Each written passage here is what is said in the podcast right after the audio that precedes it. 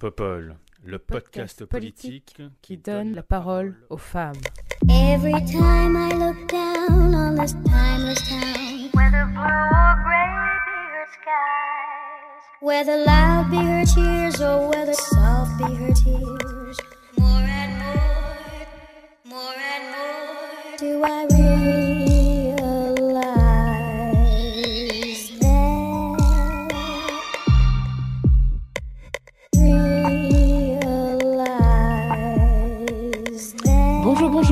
bienvenue sur ce 13e épisode de Popol. Et pour ce 13e épisode de Popol, j'ai le plaisir de recevoir aujourd'hui Kelly Vaz-Semedo. Bonjour Kelly, Bonjour, comment vas-tu? Bah, ça va très bien et toi? Très très bien, merci d'être là. Tu peux nous parler un peu de toi s'il te plaît? Alors oui, moi je suis étudiante en droit public euh, au cycle pluridisciplinaire d'études supérieures, donc c'est le CPES, et euh, je suis investie dans une association qui s'appelle Get Up dans l'équipe Plaidoyer. C'est une association qui vise à revaloriser les quartiers populaires, et je suis une ancienne jeune ambassadrice de l'ONG One, dirigée par euh, Najat Vallaud-Belkacem, que vous devez sûrement connaître. Et oui, qu'on a reçu ici il y a deux épisodes, effectivement. Merci Kelly. Et nous avons aussi avec nous le plaisir de recevoir Joséphine Gorel. Bonjour Joséphine, Bonjour. comment vas-tu? Ça va, un peu triste quand même euh, de, de la pluie et euh, du confinement. Ouais, ça commence à être un peu lourd. Mais en tout cas, merci d'être là. On essaie de se remonter le moral comme on peut. Et Exactement. que- tu nous parles un peu de toi, s'il te plaît? Oui, alors moi, euh, je, je suis diplômée en sciences politiques de la Sorbonne. Euh, j'ai de l'expérience en concertation locale et en communication. Et aujourd'hui, je cherche du boulot, euh, puisque 2020 est passé par là. Ok, donc euh, petit message, si vous avez du boulot pour Joséphine qui est brillante et qui va vous le prouver, n'hésitez pas à nous appeler. Merci beaucoup. Exactement. Et enfin, nous avons le plaisir aussi d'avoir Clara Durand avec nous. Bonjour Clara, Bonjour. comment vas-tu? Bah, très bien, ravie d'être là avec vous. Merci. Il faut savoir que Clara est là avec nous parce qu'elle a remporté un concours. Oui, c'est vrai, c'est avec euh, du coup l'association euh, Sciences Po euh, Potentiel euh, qui veut mettre en avant les, les femmes en politique et qui avait organisé ce concours-là. Donc, donc ravie d'avoir pu y participer et d'être avec vous aujourd'hui. Bah, bravo surtout, ravie de t'accueillir. Tu nous parles un peu de toi, s'il te plaît? Oui, alors moi, du coup, bah, donc, je suis étudiante à l'IEP de Bordeaux en master en filière euh, binationale italienne euh, et également euh, pour des projets associatifs un peu plus récents. Moi, je fais partie d'un podcast qui s'appelle La Place, euh, qu'on a tout juste démarré avec des étudiants pour parler justement de notre situation actuelle. Voilà. Super, on peut écouter ça où? Bah, sur Spotify, SoundCloud, pour l'instant, on n'a pas encore sorti le premier épisode. C'est tout Ok, récent. D'accord. Tu sais quand est-ce que ça va sortir, qu'on soit prête? Normalement, bientôt, de- dans la semaine. Ok, principe. génial. Tu me diras ça, on partagera ça sur les réseaux. Ah, Merci beaucoup. Bon, c'est cool de vous, de vous recevoir toutes les trois. Merci d'être là. Aujourd'hui, nous allons parler de deux sujets fort intéressants. Comme d'habitude, on parle toujours de choses intéressantes chez Popol. On va d'abord parler de la prolongation de l'état d'urgence sanitaire et nous parlerons ensuite de la condamnation de l'État dans le cadre de l'affaire dite du siècle. Donc sans plus attendre, commençons par notre premier sujet, la prolongation de l'état d'urgence sanitaire. L'Assemblée nationale a voté mardi dernier en faveur de la prolongation de l'état d'urgence sanitaire jusqu'au 1er juin. Ce texte faisait l'objet d'un nouveau débat à l'Assemblée nationale puisque les députés et les sénateurs n'étaient pas arrivés à s'entendre sur ce texte en première lecture. Le Sénat a d'ailleurs rejeté ce texte en nouvelle lecture en regrettant l'absence d'un contrôle démocratique suffisant sur les mesures restrictives de liberté. Côté député, certains considèrent, à l'instar du député La France Insoumise François Ruffin, que le Parlement n'est pas suffisamment impliqué dans la gestion de cette crise. Et beaucoup de citoyens aussi considèrent que le président de la République a une tendance à décider de manière un peu seule et unilatérale du sort des Français pendant cette crise. Moi, j'avais envie d'en discuter un peu avec vous, notamment sur l'aspect démocratique de cette chose. Il est vrai que euh, le cri d'alerte, enfin, le, cri d'alerte un peu du, Sénat était euh, intéressant euh, sur cette question. Les députés aussi de l'opposition, comme, comme je disais en introduction, ont, fait, ont fait part de leurs doutes quant à la gestion démocratique et le rôle surtout du Parlement dans, dans cette crise sanitaire. Qu'est-ce que vous en pensez, vous? Vous avez regardé ça de- de plus près, je suppose. Euh, Clara, par exemple, qu'est-ce que, que tu penses? Bah Moi, du coup, j'ai été assez justement interpellée par le fait que le Sénat, justement, lui aussi commence à soulever le fait que le Parlement n'est pas suffisamment présent pour gérer cette crise sanitaire, puisque le Sénat, lui, proposait de ramener, de ce que j'ai lu, la, la, date, la fin de la date de l'état d'urgence sanitaire au 3 mai, pour possiblement ensuite le revoter, et réclamer le fait que si un reconfinement devait être fait, il ne devait durer qu'un mois et ensuite être soumis au vote du Parlement, ce à quoi la majorité et le gouvernement sont, sont, contre pour l'instant. Et du coup, d'ailleurs, le, Sénat, il me semble, a rejeté le, projet en première lecture et doit, il doit repasser au Sénat. Et donc, ça m'a interpellée parce que, pour le coup, les sénateurs qui, jusque-là, euh, n'avait peut-être pas autant souligné ce problème du, manque, du, manque de, comment dire, du manque d'intervention du Parlement dans cette crise, là semblent eux aussi interpellés par par ce problème. Et bah, d'ailleurs, l'opposition en a profité en effet pour, pour rappeler que bah, depuis le début de la crise, le Parlement est, complètement absent. C'était notamment, je crois, Ruffin, qui fait partie de l'opposition en étant à la France insoumise, qui a mis un post comme ça sur, Twitter que j'ai trouvé assez intéressant, où il faisait la liste de, de de tous les, les, les, choses qui ont été décidées par le Conseil de défense euh, et qui n'ont jamais été soumis à un débat au Parlement, comme par exemple le reconfinement, la fermeture des cinémas, la fermeture des universités. Donc, ils faisaient toute une liste comme ça, une, une énumération que j'ai trouvée euh, intéressante suite au rejet du Sénat. Et en effet, je pense que la question se pose actuellement de savoir... Euh, bah, ce qu'on fait du Parlement, ça va bientôt faire un an qu'il n'est plus suffisamment investi, qu'il ne peut plus débattre. Or, euh, il reste essentiel puisqu'il nous représente. Donc moi, c'est sûr que, que je trouve ça intéressant il est temps que, que la question soit posée. Et c'est bien que le Sénat l'ait souligné. Ouais, et effectivement, euh, François Ruffin parlait même d'une assemblée de larbins. C'était un peu fort comme, euh, comme mot. Kelly, tu as, suivi un peu ces, ces, débats et aussi ce, ces, ces diverses interventions? Ouais, je suis totalement d'accord avec Clara sur euh, le manque de débat. Et en fait, euh, on, est on est à la sixième prolongation euh, de l'état d'urgence, là, à l'heure actuelle. Et il n'y a eu aucun débat de fond pour savoir si on avait une autre alternative à la gestion de la crise. C'est-à-dire que l'état d'urgence est présenté comme le seul moyen pour gérer cette crise. Et à aucun moment, on a eu un débat sur quels sont nos moyens juridiques ou politiques pour gérer cette crise. Donc déjà là, de ne pas avoir ce débat-là, ça pose beaucoup de problèmes. Et ensuite, bah, il n'y a, pas eu de débat de fond euh, au, niveau du, au niveau du Parlement. Il n'y a jamais eu de, de débat sur euh, quelle est notre euh, marche à suivre, quels sont nos objectifs. Aucun débat de fond qui est posé. Et en plus, voilà, il y a vraiment le, le, Parlement qui est bloqué par cette majorité, qui ne remet jamais rien en cause ou qui va juste remettre en cause une partie purement technique et pas de, pas de remise en cause idéologique, pas de débat de fond. Euh, et, moi, il y, a quelque chose qui m'a frappée, c'est euh, je me suis rendu compte que euh, l'Assemblée nationale, elle n'avait pas d'organe d'information à part entière, de canal d'information plutôt. Elle n'avait pas un canal d'information autonome. Et c'est-à-dire que les informations qu'elle a sur le Covid, c'est seulement des informations que le gouvernement veut lui donner. Donc, c'est-à-dire qu'on a d'un côté pas de débat sur ce, ce, dont on sait, et le Parlement ne sait pas tout, il n'a pas de moyens autonomes et indépendants de tout savoir. Donc, ça m'a vraiment paru euh, vraiment, euh, ça m'a vraiment interpellée. Je me suis dit, mais le Parlement sert-il à quelque chose dans cette gestion de crise? Ouais, c'est assez intéressant, effectivement, tiens, cet aspect, euh, cet aspect de, de canal d'information. Je c'est vrai, il n'y a pas vraiment. Enfin, s'ils avaient fait une espèce de, mission de, suivi, euh, quand même, euh, enfin, de contrôle euh, de l'action du gouvernement sur, la gestion de la crise. il y avait autre chose qui m'avait un peu, un peu surprise aussi. Il y a un certain nombre d'États, et d'États aussi américains, qui ont décidé d'impliquer davantage les citoyens et les citoyennes dans la gestion, justement, de la crise sanitaire et aussi de, recueillir leur, leur, avis sur les mesures restrictives de liberté, type confinement, couvre-feu, etc moi, je suis assez surprise qu'on n'ait pas du tout cherché à faire ça en France. Alors, notamment, on n'a pas trop cherché à le faire. Et en plus, on baillonne plus ou moins le, le Parlement. Après, c'est aussi le, fonctionnement de la Ve République. On peut aussi se questionner sur nos institutions actuelles. Hein. Ça, c'est une autre question. Mais je me souviens qu'à un moment donné, on avait parlé d'un conseil de 30 personnes qui seraient tirées au sort pour suivre le plan de vaccination.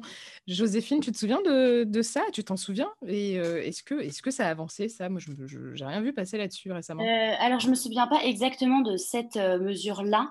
en revanche, sur la concertation et la façon dont le gouvernement gère les concertations et, la démocratie participative. Oui, parce que toi, c'est ta spécialité, donc tu peux en parler bah, alors. C'est quelque chose que, que j'adore, que j'affectionne beaucoup et j'aimerais bien travailler vraiment à la démocratie participative.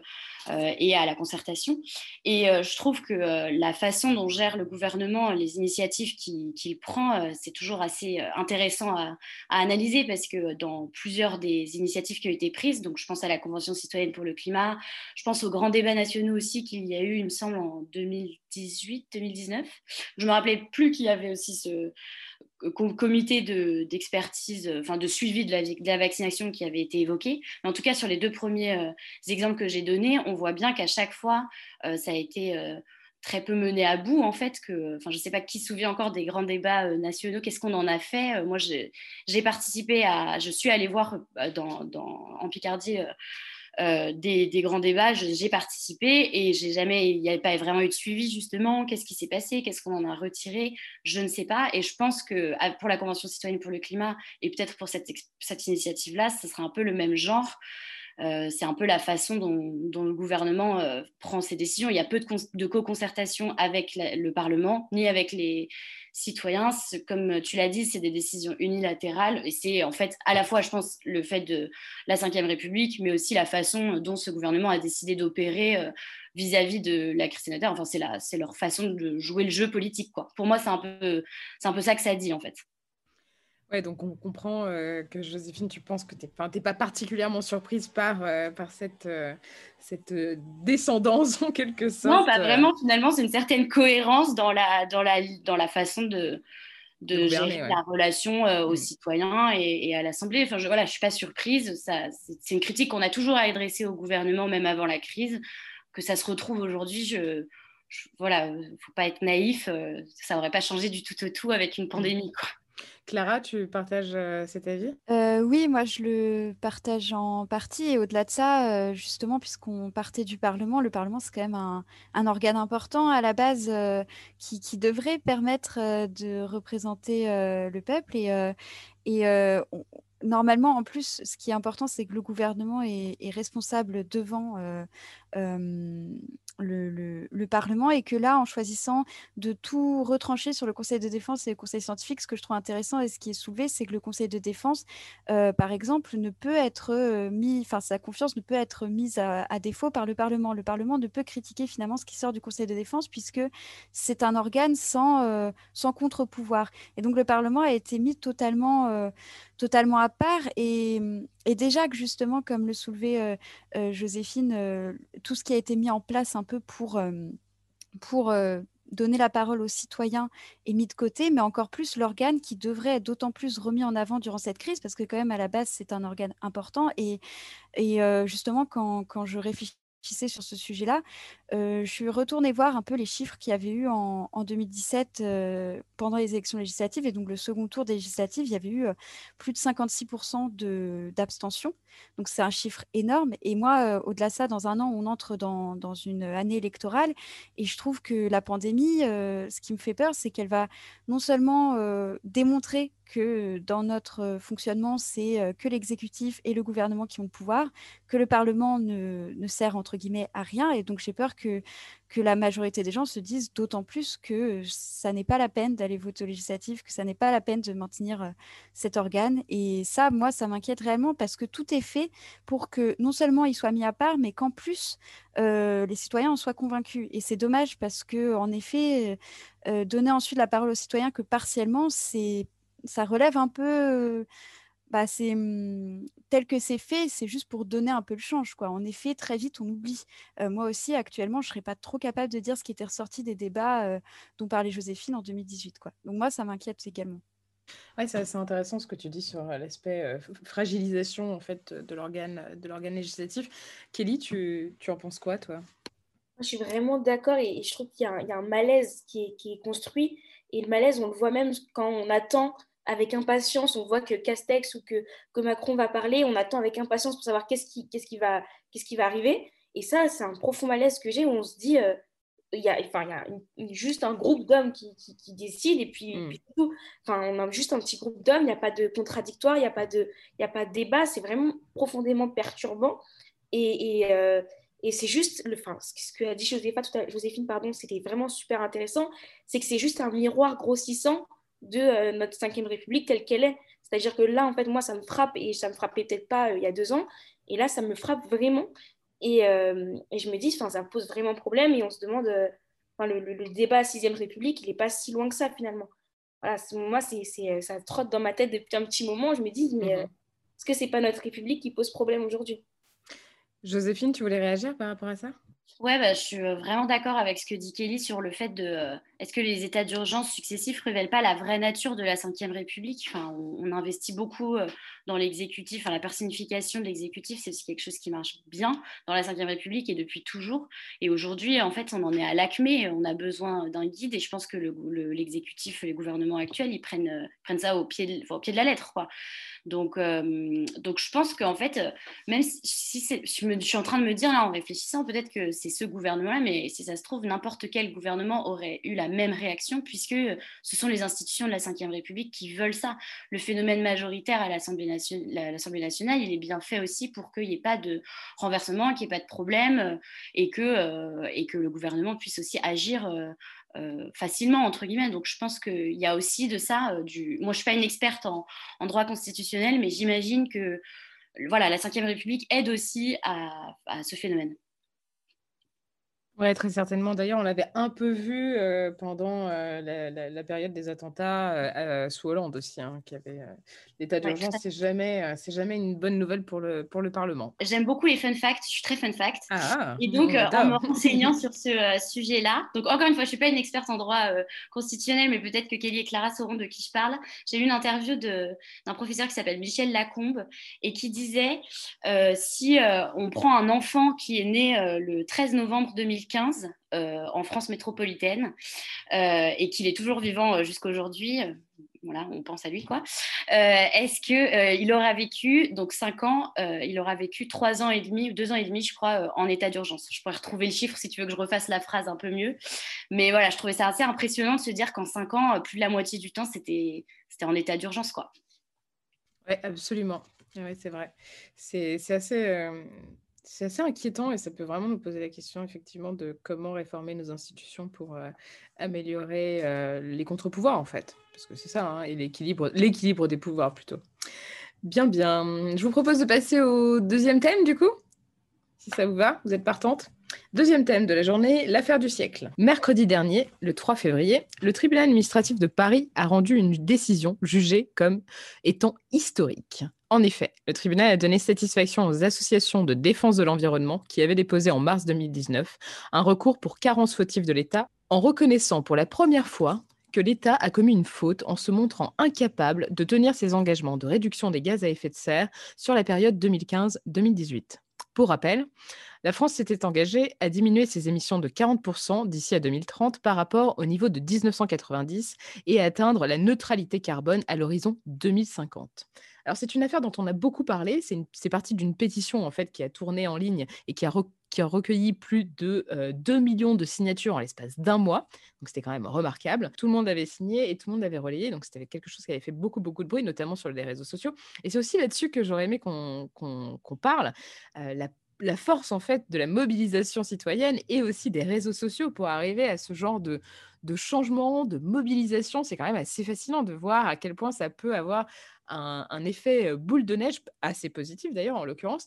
Et je voulais un peu en discuter avec vous pour, pour avoir votre opinion là-dessus. Kelly, tu as, suivi déjà, est-ce que tu es surprise de cette, de cette décision, toi qui es spécialiste de droit administratif Qu'est-ce que tu en as pensé de cette décision du tribunal administratif? Alors, déjà, si je reviens rapidement sur la place de la société civile et des réseaux sociaux, euh, je pense qu'on est beaucoup à être engagés et c'est sur ce point-là qui est, qui est la vraie victoire, c'est que euh, des associations prennent d'assaut à ce point euh, le- le- le- la justice, donc le tribunal administratif. Enfin, moi, je trouve ça vraiment fabuleux et euh, déjà le fait que le recours soit recevable, le recours en, en- soit recevable, enfin, ça pose vraiment, c'est vraiment inédit. Et enfin, c'est habituel qu'il y ait des associations des droits humains qui saisissent les tribunaux, c'est pas, pas nouveau. Mais sur un recours de cette manière, où en plus le tribunal administratif il se repose sur du droit civil, voilà, sur la responsabilité de l'État à, ce niveau-là, c'est vraiment quelque chose d'intéressant.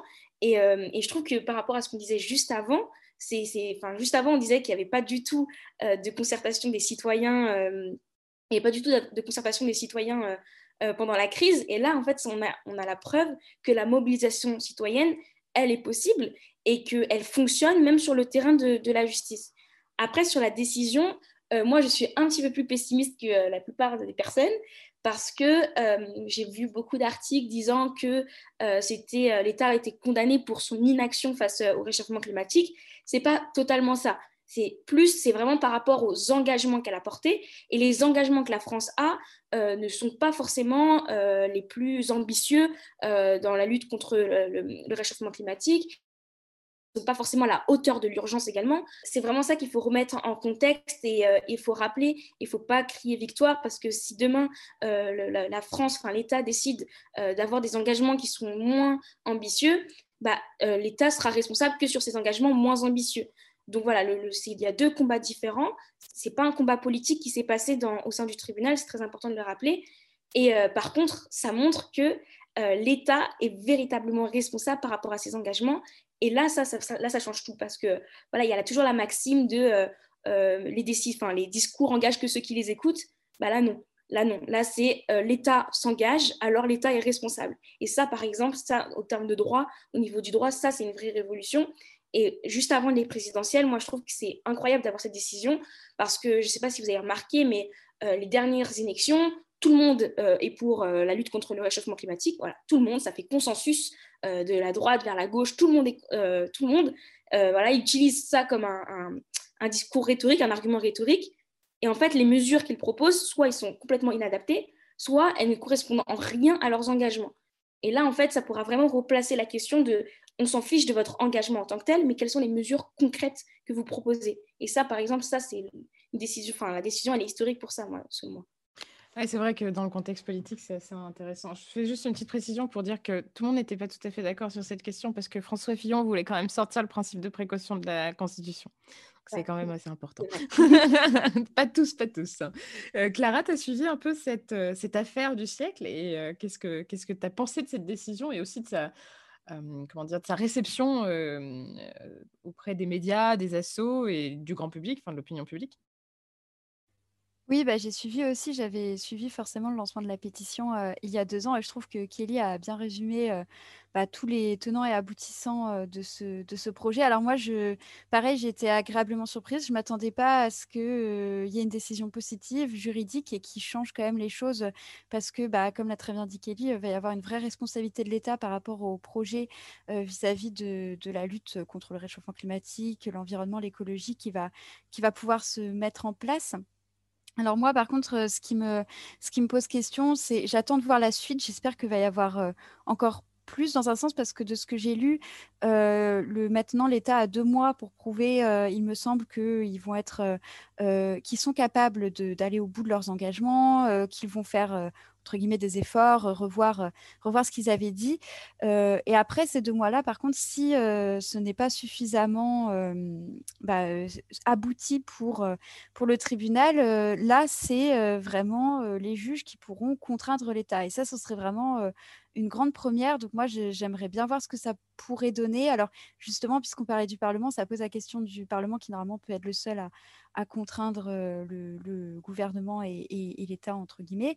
Donc, donc à voir, mais en tout cas, je pense que c'est une, évolution qui s'inscrit en plus dans d'autres exemples. J'avais lu notamment dans un article que déjà en 2019, l'État néerlandais avait été condamné par une, à la suite de toute une procédure mise en place par l'ONG Urganda, il me semble, euh, pour, euh, pour tenir ses engagements et réduire ses émissions de CO2. Donc je pense que c'est euh, bah, que la France s'engage dans cette voie, que les juges prennent conscience aussi de, leur importance et, et, prennent de telles décisions. C'est important pour la suite parce que, bah, comme on le lit également depuis quelques jours, on n'est plus à l'heure des décisions. Il faut vraiment que les actions soient respectées et concrètes, comme l'a très bien dit Kelly aussi d'ailleurs. Merci Clara. Joséphine, qu'est-ce que tu penses de cette analyse? Est-ce que tu penses que ça va vraiment contraindre l'État à agir à terme? Bah, honnêtement, j'espère vraiment, euh, parce que je partage euh, l'avis de Kelly et Clara. Euh, il faut des mesures concrètes assez rapidement, je pense, parce que l'avenir n'a pas l'air très joyeux sinon. après, moi, en termes de, de, de décision judiciaire, je trouve que c'est un, grand pas. Mais effectivement, est-ce que ça contraindra l'État à vraiment prendre ses responsabilités? J'en sais rien. on a déjà vu l'État se débiner euh, sur d'autres sujets. Il y a des combats encore euh, qui sont menés sur d'autres sujets sanitaires euh, notamment, et qui ne sont pas gérés encore par, enfin voilà, qui n'ont pas été rattrapés par, enfin l'État n'a pas été rattrapé par ses responsabilités sur ces sujets-là. Euh, après, c'est hyper intéressant parce que philosophiquement, ça fait un peu réfléchir aussi aux responsabilités de l'État. Enfin, pour moi, ça m'évoque beaucoup de choses, euh, à la fois en termes de responsabilité individuelle et de responsabilité euh, collective.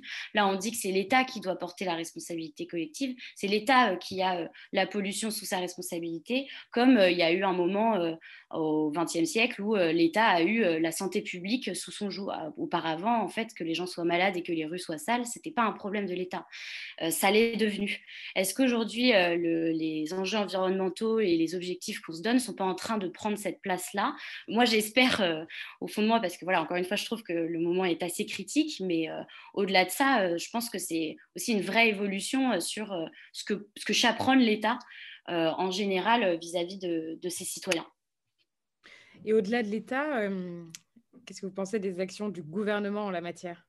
Parce qu'il y a l'État il y a le gouvernement. Kelly, qu'en penses-tu? Euh, moi, je voulais juste dire que, juste, voulais juste rappeler que la décision, elle n'est pas complète.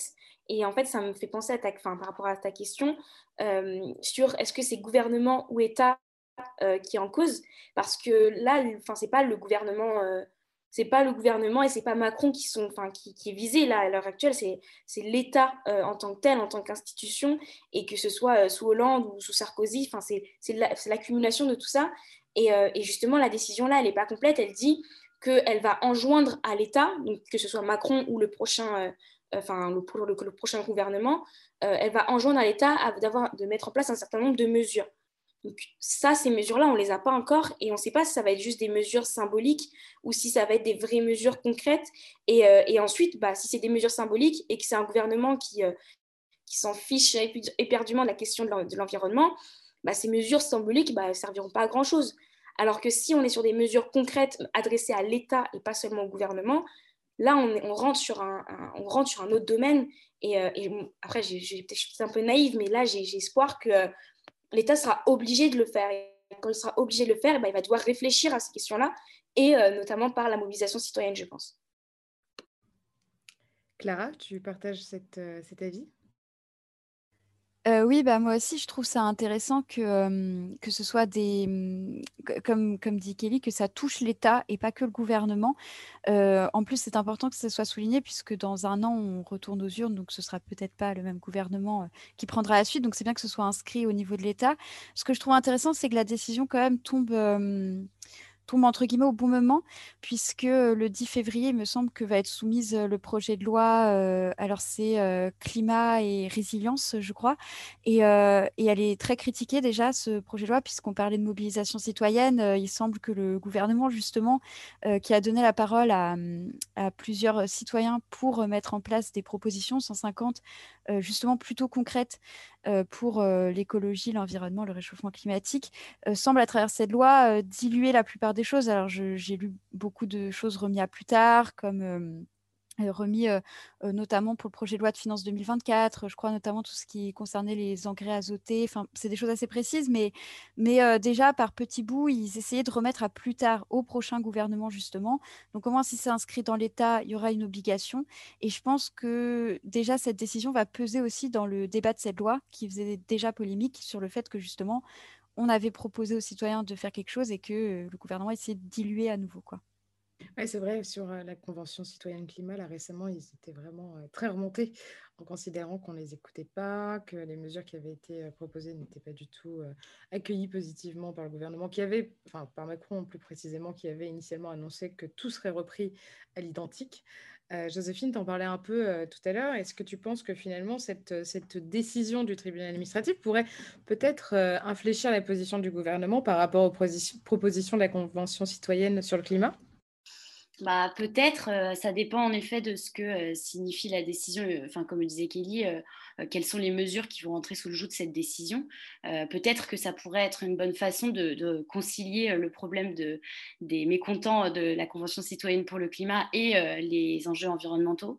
après, voilà, on l'a déjà dit, c'est pas le, style de, ce gouvernement que de travailler avec les citoyens ou avec les élus. Donc, pour l'instant, je je ne suis pas sûre qu'ils prendront cette voie-là pour la Convention citoyenne pour le climat.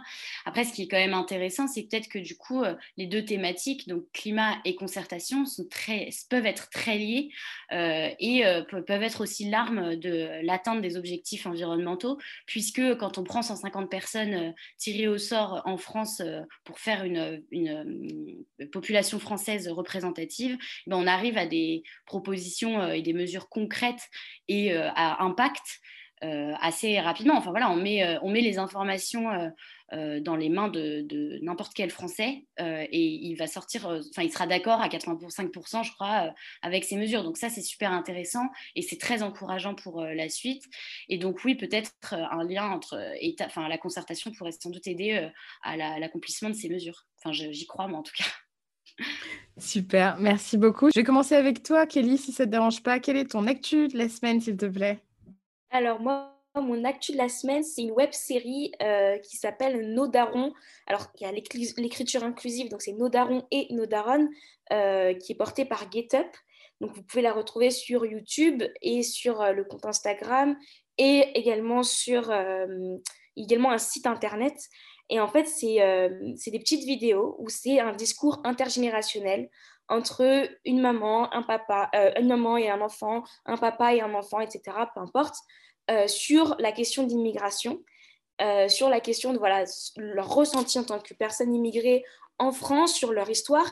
Et l'idée, c'est un peu de revaloriser cette, cette immigration, revaloriser la richesse qu'est d'être un enfant d'immigré ou, ou d'être un enfant immigré, de l'histoire d'être un enfant immigré.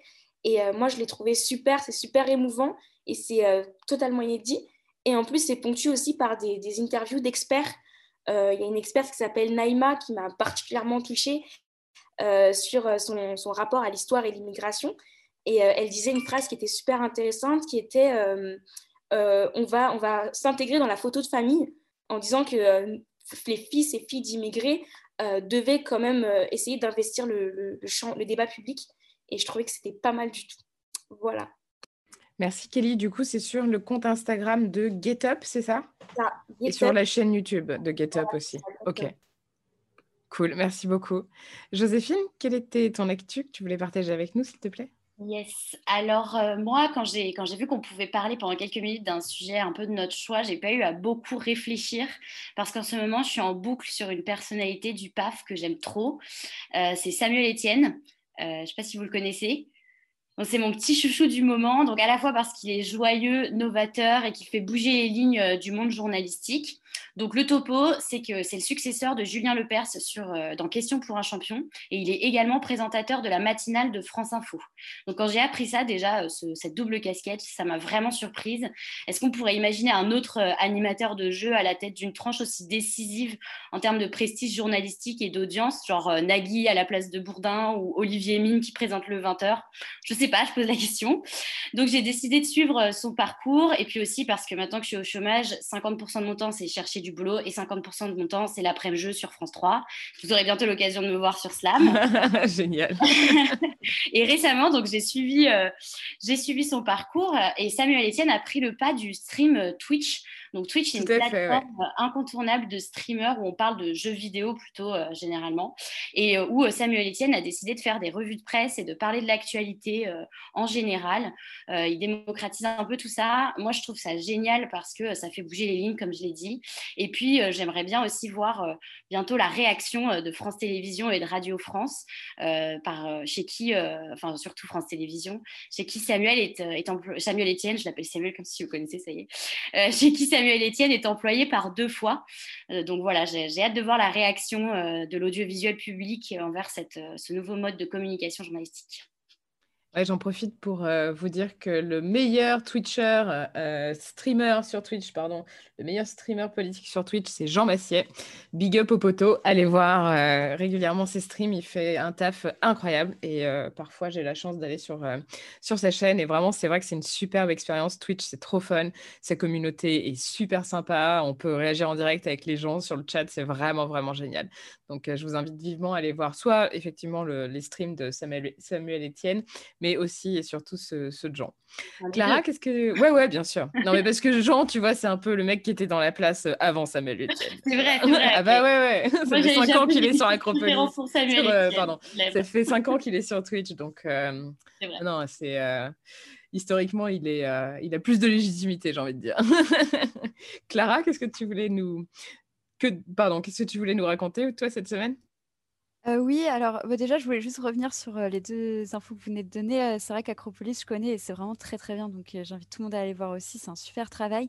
Et Samuel Etienne, j'en avais entendu parler aussi. J'ai déjà vu un peu ses revues de presse et c'est assez étonnant, comme l'a dit Joséphine.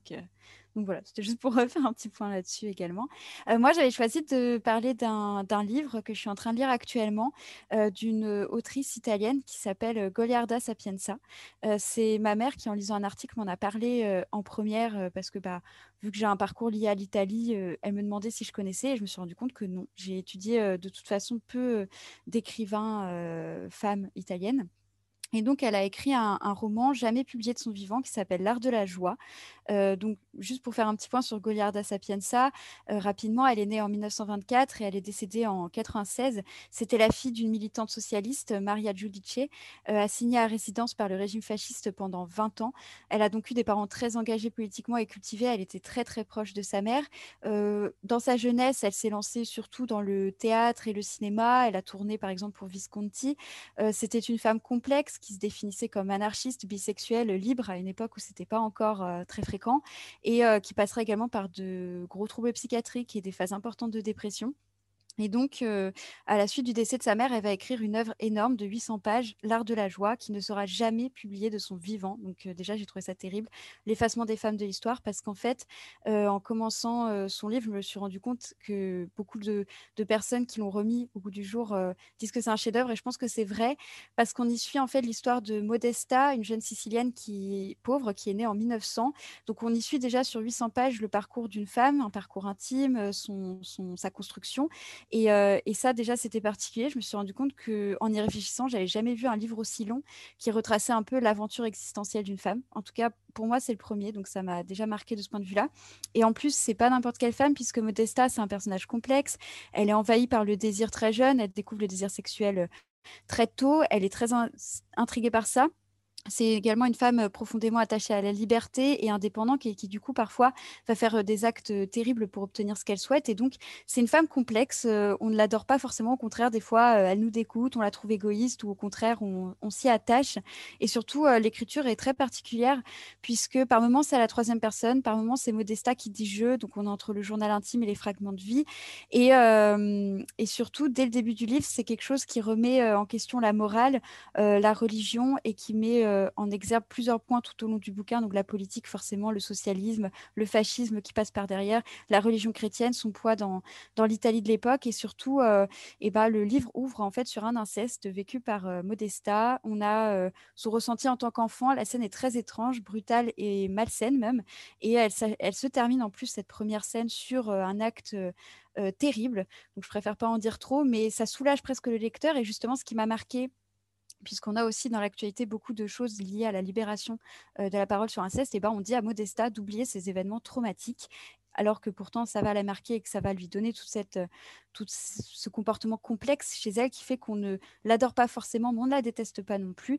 Et donc voilà, c'est un roman qui pour l'instant me marque énormément. J'en suis euh, à peu près à la moitié et, euh, j'invite vraiment à le lire parce qu'en plus, bah, ce qui m'a beaucoup touchée, c'est que l'autrice a été très marquée, a fait une dépression parce qu'elle n'a jamais pu le publier de son vivant, alors que c'est vraiment très particulier comme livre et qu'elle aurait mérité d'être reconnue de son vivant justement. Merci beaucoup Clara pour cette excellente revue littéraire. Ça donne vraiment envie de le lire. Bravo. Je vous remercie beaucoup toutes les trois. Merci beaucoup d'avoir participé à ce 13e épisode de Popol. Et je tiens à remercier vivement pour leur participation à la campagne Ulule pour soutenir le projet Popol, Véronique Alba, Oscar Chamboncel, Jean-Claude Cavaillé, Odésio, Samuel, Laïtamer, Patrick Julliard, Bénédicte, Joris Aube, Bonix Kimberley, Louis Léger, Jean Massier, Mon Parrain, Oussama Akzoum, AM41, Gilles Royer, Mathilde Panot, Anaël Frelon, Luc Gauthier, Anatole Eberle, Marwan Haït Tomar, Ben Requin, Marjay Third, Pog, Valette Sarah, Adéry Vasson, Rosalie Marin, Romain Chamboncel, France Berry, Martine Walter, Elam63, Marie-Josée Marteau, Antoine CH, Neil Walsh, Janelia Desparmé, Gaël Lenohan, Mao Chaudouet, Evan O'Connell, Atelier Piane, Agathe Dijoud, Alexis Marchand, Tiffen Ferry, Sylvie et Jean-Luc Carbonel, Clément Maillère, Estelle Camrer, Adrien Saumon, Camille Plante, Joël Desparmé, Clotilde Daniels, Lucas Bossy, Nina Hatt, ma maman, Claire Rabès, Astrid Le Rouge, Clara Benjamin, Adrien Suard, Alina Salé, Benjamin Le PN, Naon Max, PM Bono, Frédénie, Michael Colombu, Stéphanie Garnier, Jade Sauvanet, Florian Deriu, Thomas Claudon, Pascaline Chamboncel, Oriane Dupuis, Lucas Gricourt, Néné G 13, Somalia Barrault, Thomas Zafran, Diana Filipova, Léna LGLC, Thibaut Sanson, Juliette Chaplin, Valérie Kung, Sébastien Follin, Mathilde Mola, Vivien Bareillet, Louise Chagnot, Pierre Derouin, Franck Brasier, Mélanie Jacouton, Latifa Chaille, Sidi Zenkane, Guillaume Robin, Fabien Charlon, Prisca Thévenot, NL Annuel, Fabien Pasquali, William Daniels, Laure Botella, Louis Baudrin, Romain Filbert, Bianca Rossi, Albero, Rue Wanara, Miguel, Mohamed MD, Marine Creuset, Raphaël Sigmuller, Ben Yang. Hiring for your small business? If you're not looking for professionals on LinkedIn, you're looking in the wrong place. That's like looking for your car keys in a fish tank. LinkedIn helps you hire professionals you can't find anywhere else, even those who aren't actively searching for a new job but might be open to the perfect role. In a given month, over 70% of LinkedIn users don't even visit other leading job sites. So start looking in the right place. With LinkedIn, you can hire professionals like a professional. Post your free job on linkedin.com slash achieve today. Omar Chanan, Julie Doirin, Léna Chamboncel, Joy Hart, Elena Scapatici, Gauthier Maraval, Fabienne Webel, Peggy Plou, Guillaume Olivier Doré, Philippe Cheng, Bruno Montanari, Mylène Vallet, Axel Delaunay, Joséphine Delpera, Oriane Dupuis. Merci beaucoup. Sans vous, ce projet ne serait rien.